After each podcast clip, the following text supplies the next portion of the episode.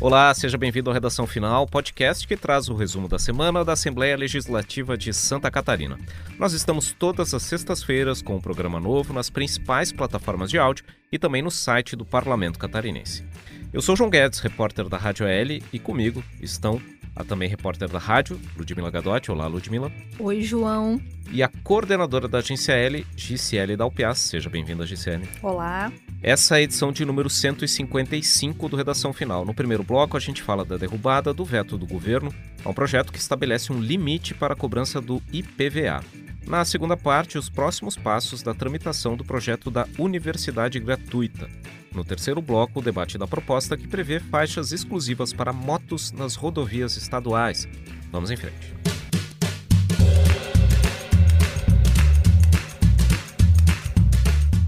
Muito bem, o destaque da Assembleia Legislativa nessa semana foi a derrubada do veto do governo a um projeto que busca fixar um limite para a cobrança do IPVA em Santa Catarina.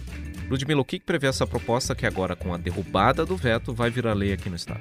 Então, João, durante essa semana, os deputados rejeitaram, então, o veto do governo estadual a um projeto de lei que estabelece um teto para a cobrança do IPVA, que é o Imposto sobre a Propriedade de Veículos Automotores. Bom, essa é uma proposta de autoria do ex-deputado Milton Obos, do PSD, da antiga legislatura, e ela fixa um limite para correção anual do tributo que não poderá ter reajuste superior à inflação do ano anterior, conforme o Índice Nacional de Preços ao Consumidor Amplo, o IPCA. Vale destacar que essa medida não altera o método de cálculo do imposto, baseado no preço de automóveis no mercado de usados, né, estabelecido pela tabela FIP. O texto apenas impede aumentos acima da inflação que poderiam ocorrer em momentos de supervalorização dos preços dos carros seminovos, como uma situação que aconteceu em 2021, né, na época da pandemia de Covid-19. É, que foi justamente o que levou o então deputado Milton Obus a apresentar essa proposta, que acabou sendo aprovada aqui na Assembleia Legislativa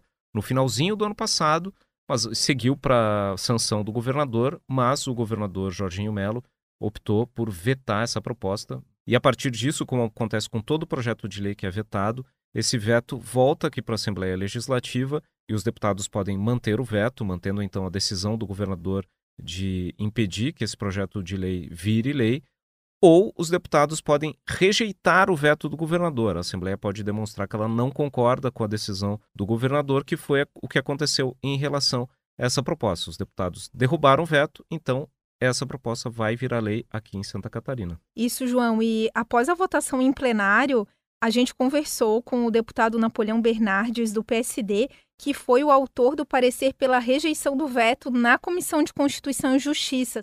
Esse veto foi derrubado para garantir justiça tributária e para respeitar o bolso do contribuinte catarinense. Para dar um exemplo bem claro e emblemático, em 2021, a inflação do Brasil já foi alta, 10%. E ainda assim, o IPVA em Santa Catarina aumentou 33%, um aumento abusivo. E esse projeto vem justamente corrigir esse tipo de distorção, para colocar uma trava, um limitador no poder de tributar do Estado, para que quando, nos anos em que o valor de mercado do veículo for superior à inflação, que valha a trava da inflação, que se imponha a trava da inflação, que coloque como teto do reajuste desse imposto a inflação. Bom, a gente ouviu o deputado Napoleão Bernardes, então, sobre essa derrubada do veto, como eu havia falado antes, como os deputados rejeitaram o veto do governador do estado, essa regra, esse limite a reajustes do IPVA deve entrar em vigor aqui no estado de Santa Catarina. Bom, essa votação que derrubou o veto ao projeto relacionado à cobrança do IPVA ocorreu na terça-feira e nessa mesma sessão ordinária, o plenário aqui da Assembleia Legislativa decidiu manter um outro veto do governo do estado a um projeto que havia sido aprovado aqui na Assembleia Legislativa para criar uma regra relativa às saídas temporárias e também ao indulto natalino no sistema penitenciário aqui do Estado. Gisele, o que, que dizia esse projeto de lei que acabou sendo vetado? Então, João, esse projeto proposto pelo deputado Gessé Lopes, do PL, que chegou a ser aprovado pela Assembleia Legislativa, obrigava o governo do estado a divulgar a lista de todos os detentos beneficiados pelo indulto natalino e pela saída temporária especial. Durante a votação do veto a essa proposta no plenário da Assembleia, o deputado Gessé Lopes chegou a argumentar que apresentou o projeto com o objetivo de proteger os cidadãos de bem informando que muitos presos aproveitam essas saídas para não voltar para a prisão e para continuar cometendo crimes. O veto encaminhado pelo executivo a esse projeto veio com a justificativa de que a proposta fere a lei de execução penal e viola o direito à proteção dos dados pessoais. E a maioria dos deputados acompanhou então a decisão do executivo e o projeto foi então vetado. Pois é, isso como o Gisele estava falando, né? Projeto que havia sido aprovado aqui na Assembleia Legislativa foi vetado pelo governador, os deputados mantiveram o veto, então essa proposta não vai ser transformada em lei estadual aqui no estado. Bom, e também nessa semana, o plenário aqui da LESC aprovou a admissibilidade de uma medida provisória que trata de regras sobre a tributação de ICMS sobre os combustíveis aqui no estado. É a medida provisória número 259 de 2023. Essa medida, basicamente, ela foi editada pelo Poder Executivo para permitir que fossem mantidos incentivos fiscais relacionados ao ICMS dos combustíveis que já existiam previamente mas havia necessidade de fazer essa alteração na legislação estadual para adaptar esses benefícios fiscais a mudanças nas regras nacionais para cobrança do ICMS. Desde 1 de maio está em vigor em todo o Brasil uma mudança no formato da cobrança do ICMS que foi definido pelo Conselho Nacional de Política Fazendária, o CONFAS, que é um comitê formado por todos os secretários de fazenda dos estados do Brasil. Pois bem, essa cobrança do ICMS antigamente ela ocorria em todas as etapas da cadeia do combustível. Agora esse imposto é cobrado em apenas um momento da cadeia produtiva dos combustíveis e por isso havia essa necessidade de fazer essa alteração na legislação estadual para que pudessem ser mantidos benefícios fiscais que garantem a redução da carga tributária do ICMS, por exemplo, do óleo diesel e do biodiesel destinados ao transporte coletivo aqui em Santa Catarina. Esses benefícios também contemplam as vendas de biodiesel produzido em Santa Catarina para outros estados e também o diesel consumido por embarcação pesqueira ou embarcações de pesquisa, exploração, produção de petróleo e gás natural. Pois bem, com a aprovação da admissibilidade, a medida provisória retorna para análise do mérito na Comissão de Finanças e Tributação, que é a última etapa antes da aprovação definitiva da medida provisória em plenário aqui na Assembleia Legislativa. Lembrando que o que foi aprovado é a admissibilidade dessa matéria, né? Então ela começa a tramitar efetivamente no Parlamento catarinense para depois, então, os deputados decidirem se aprovam a conversão em lei dessa medida. Perfeito, Gisele. E esse foi o primeiro bloco do Redação Final. Na segunda parte do programa, a gente traz mais destaques da semana aqui na Alesca.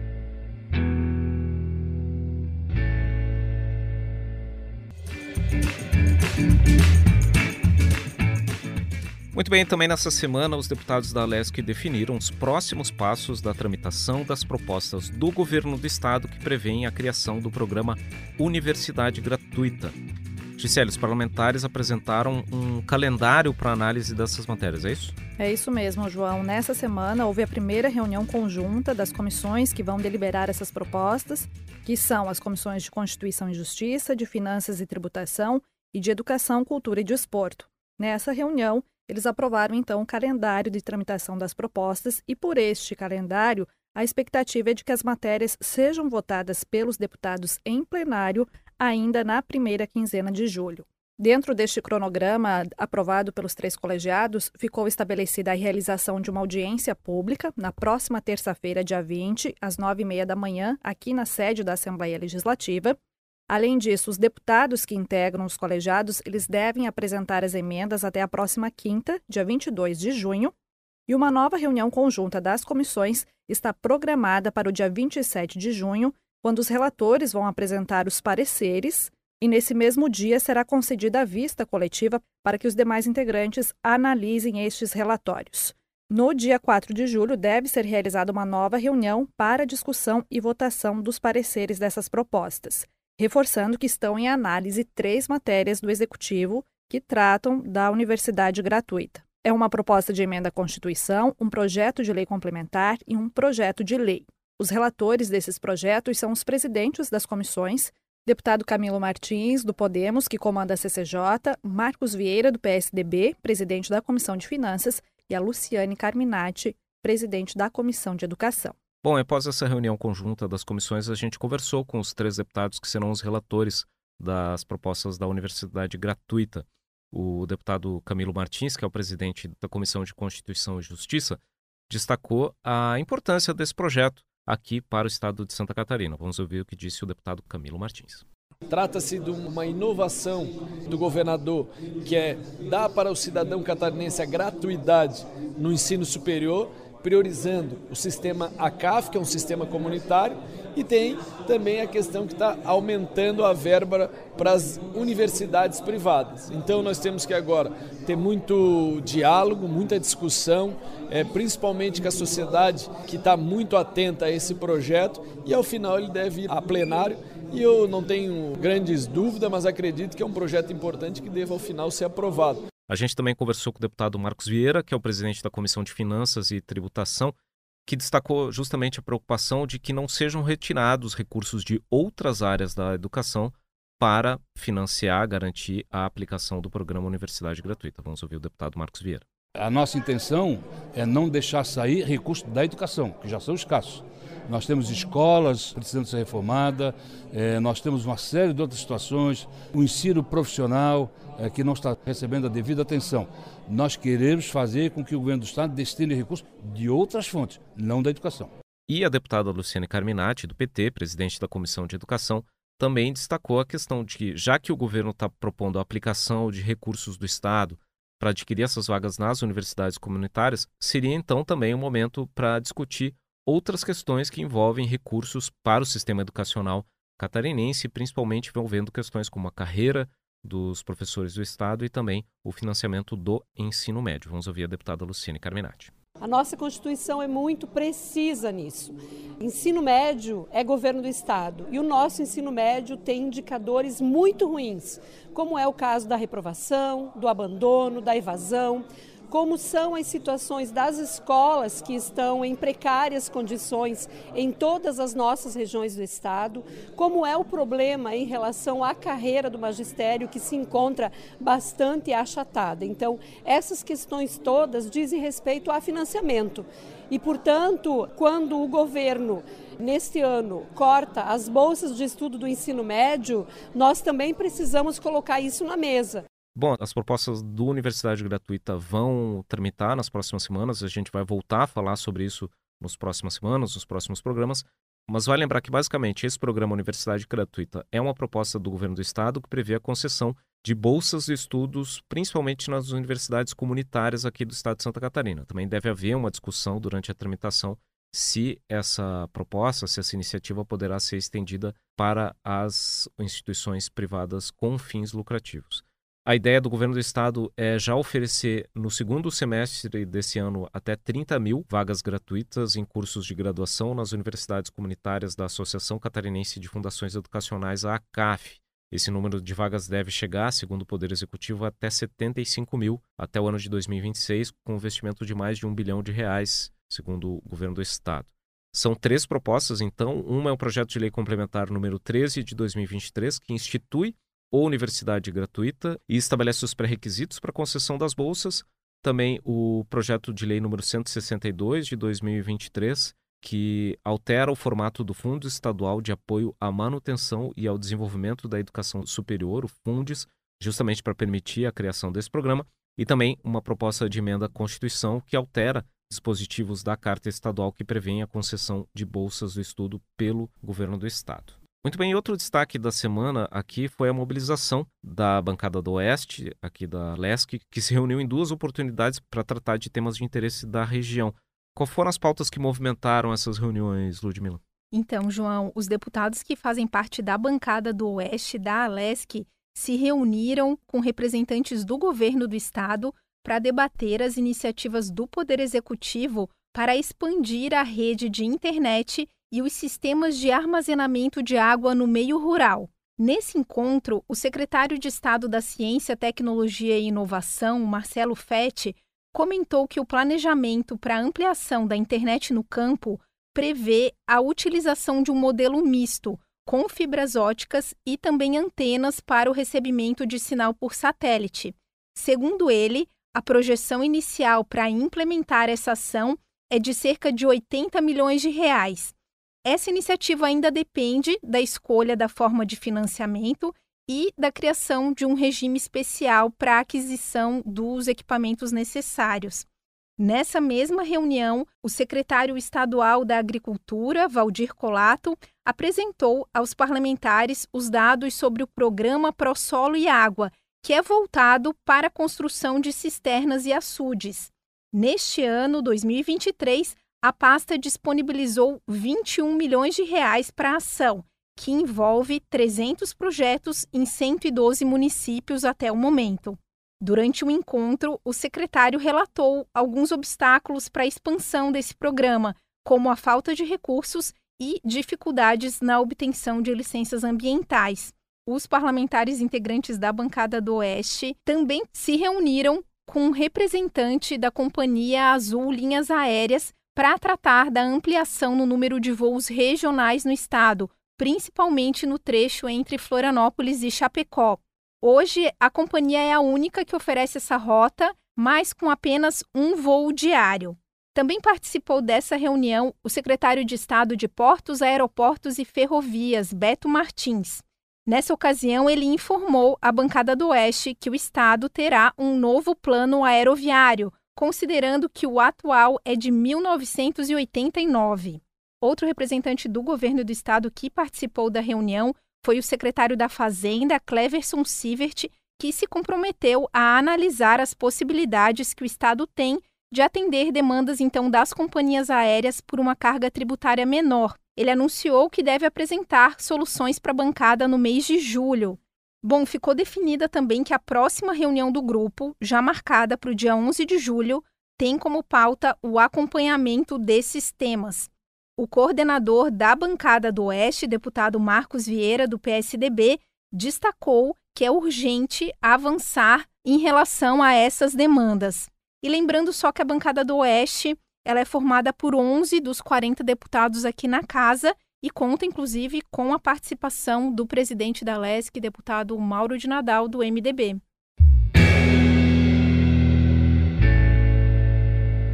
Muito bem, Ludmila, e esse foi o segundo bloco do Redação Final. Na terceira parte do programa, a gente traz mais destaques aqui da Assembleia Legislativa.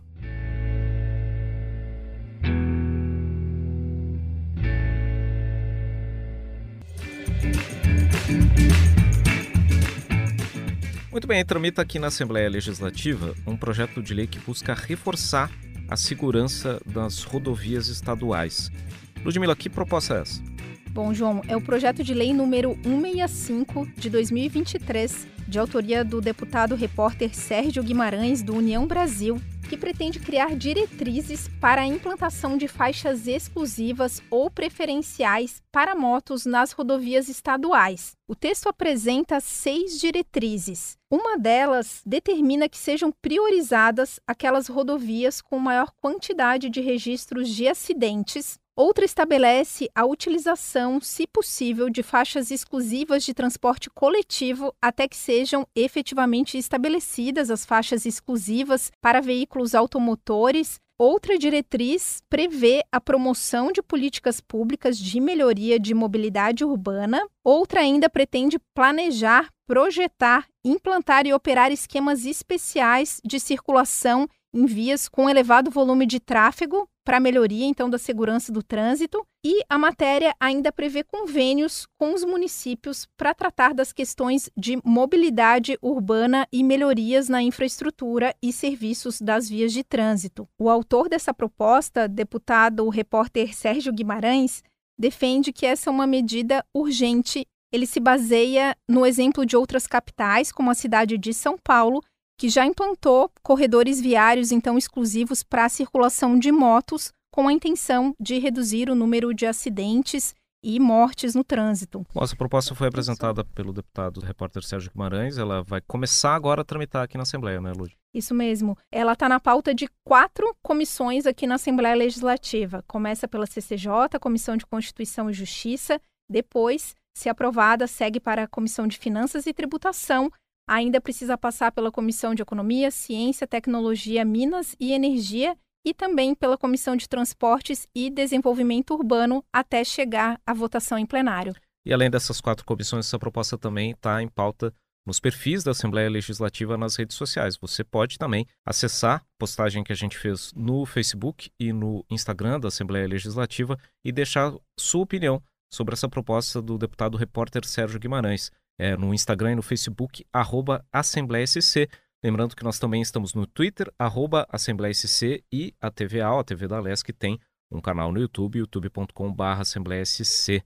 Você também pode receber informações sobre o Parlamento Catarinense no seu aplicativo WhatsApp. Para isso, mande a mensagem SIM para o número 489-9960-1127. E falando nas redes sociais aqui da LESC, nessa semana nós também tivemos a estreia de um novo produto da comunicação aqui da casa. É um podcast chamado Ordem do Dia, é isso, Giciane? É isso mesmo. Esse novo conteúdo é uma produção da Rádio AL, a rádio aqui da Assembleia Legislativa, e que tem o objetivo de trazer aos ouvintes o que os parlamentares pensam sobre assuntos aí da atualidade, as propostas que estão em tramitação no Legislativo, num bate-papo rápido de cerca de cinco minutos, mas cheio de conteúdo. E eu já vou antecipar um pouquinho sobre o conteúdo da estreia, que foi com o deputado Napoleão Bernardes, do PSD, sobre um assunto extremamente atual e necessário, que é a questão da incidência de desastres naturais em Santa Catarina. O deputado é autor de um projeto que pretende acelerar o atendimento do Estado aos municípios atingidos por essas catástrofes. Este conteúdo pode ser acessado no canal do YouTube da Assembleia Legislativa, arroba Assembleia SC, também no site da Assembleia Legislativa, alesc.sc.gov.br além das plataformas de áudio Spotify e Google Podcast e nas redes sociais aqui da Assembleia Legislativa. Bom, lembrando que esse é um podcast que a gente gravou também em formato em vídeo, né? Por isso que ele vai ficar disponível no YouTube e também no Instagram e no próprio Spotify vai ser colocado também no formato vídeo para quem quiser acompanhar por esse formato. A gente reforça então o convite para você ouvir, acompanhar. Toda quinta-feira a gente vai ter um deputado aqui da Assembleia Legislativa comentando os temas importantes aqui para a comunidade catarinense. E a gente vai fazer um último destaque do programa dessa semana sobre o adiamento de duas audiências públicas que a Assembleia ia realizar nessa semana. Na quinta-feira 15 em Criciúma e na sexta-feira 16 em Florianópolis iam ocorrer as últimas audiências públicas do CONSEG Escolar, o Comitê de Operações Integradas de Segurança Escolar, que foi criado aqui na Assembleia Legislativa e reúne representantes de entidades catarinenses ligadas às áreas da saúde, da segurança e da educação e também representantes dos demais poderes do Estado. Esse grupo discute a elaboração de um amplo projeto de lei direcionado à melhoria da segurança nas escolas, da proteção de professores, alunos e funcionários das unidades de ensino. O CONSEG vem realizando desde o mês passado uma série de audiências públicas nas diferentes regiões catarinenses. Já foram realizados encontros em Joinville, Blumenau, Chapecó e Lages mas ainda faltam dois encontros para concluir esse roteiro de audiências públicas do Consegue Escolar. Esses encontros ocorreriam então nessa semana, no dia 15 e no dia 16, mas devido aos alertas da Defesa Civil em relação às condições climáticas no estado, os elevados volumes de chuva registrados nos últimos dias aqui em Santa Catarina, a Assembleia Legislativa decidiu adiar esses encontros e em breve serão divulgadas as novas datas das audiências públicas do Consegue Escolar em Criciúma e em Florianópolis. E esse foi o Redação Final, podcast da Assembleia Legislativa de Santa Catarina. Nós estamos toda semana nos tocadores de áudio, como Spotify, Google Podcasts e Apple Podcasts, e também no site alesc.sc.gov.br barra rádio. Programa gravado no estúdio da Rádio da Assembleia Legislativa em Florianópolis, comigo, João Guedes, repórter da Rádio L, com a também repórter da Rádio Ludmila Gadotti, com a coordenadora da agência L, GCL da Alpiace. O Redação Final tem pauta e edição de João Guedes e Ludmila Gadotti e a gravação e edição de áudio de Ronaldo Geller. Até a próxima!